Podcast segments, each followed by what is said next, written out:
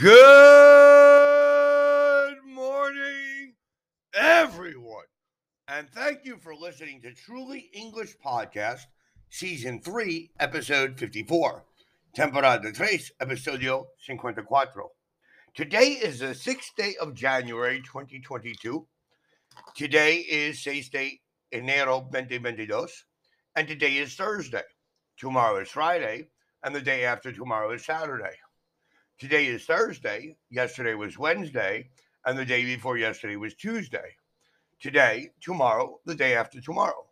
Today, yesterday, and the day before yesterday. Let's remember there is, there are, there is not, there are not, is there, and are there. There was, there were, there was not, there were not was there and were there. There will be. There will not be. Will there be? There will be a party on Friday night.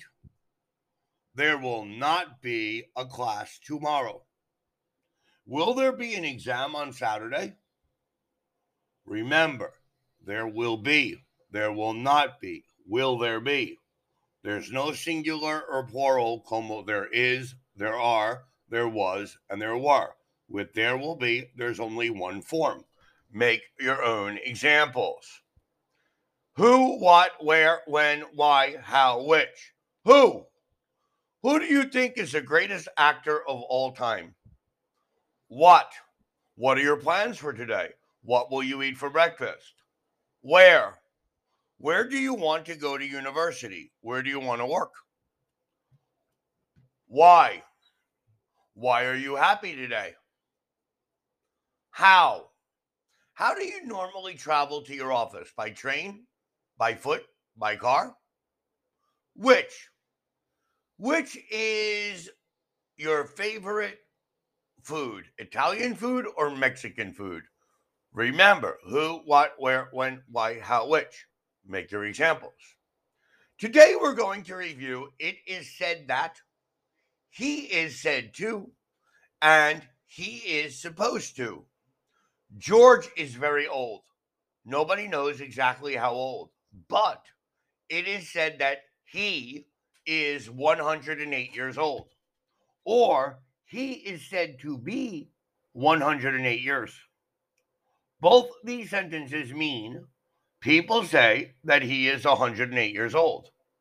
You can also use the above structures with a number of other verbs. For example, alleged, believed, considered, expected, known, reported, thought, understood. For example, Kathy loves running.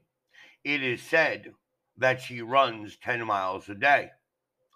She is said to run 10 miles a day. The police are looking for a missing boy. It is believed the boy is wearing a white sweater and blue jeans. The boy is believed to be wearing a white sweater and blue jeans. The strike started three weeks ago. It is expected that it will end soon. The strike is expected to end soon. A friend of mine has been arrested it is alleged that he stole a car. He is alleged to have stolen a car. The two houses belong to the same family.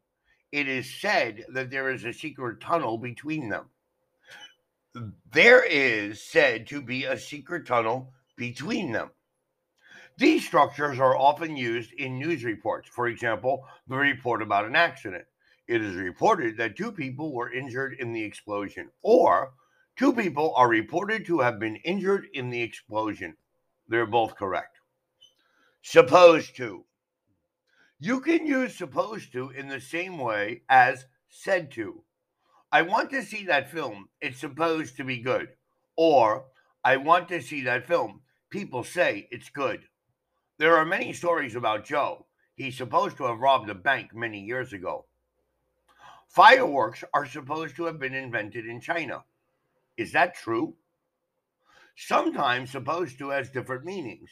We are supposed to say what we intend. arranged, or expected. Often, this is a different from a real situation. The plan is supposed to be a secret, but everybody seems to know about it. The plan is intended to be a secret. What are you doing at work? You're supposed to be on holiday. You arranged to be on vacation. Our guests were supposed to come at 7:30, but they were late. Jane was supposed to phone me last night, but she didn't. I'd hurry. I'm supposed to be in a meeting with Chris in 10 minutes. You're not supposed to do something. It's not allowed or it's not advised. You're not supposed to park your car here. It's private parking only. Joe is much better after his illness, but he's not supposed to exercise too hard. Now remember, today you need to practice. There will be, there will not be, will there be. Who, what, where, when, why, how, which. Also, you need to practice. It is said that, he is said to, and he is supposed to, like the examples I gave you. Now, please remember to send us any comments and any requests for future episodes to info at trulyenglish.com.mx or to our Instagram, Facebook, or Twitter accounts, or of course, here in Anchor Podcasts.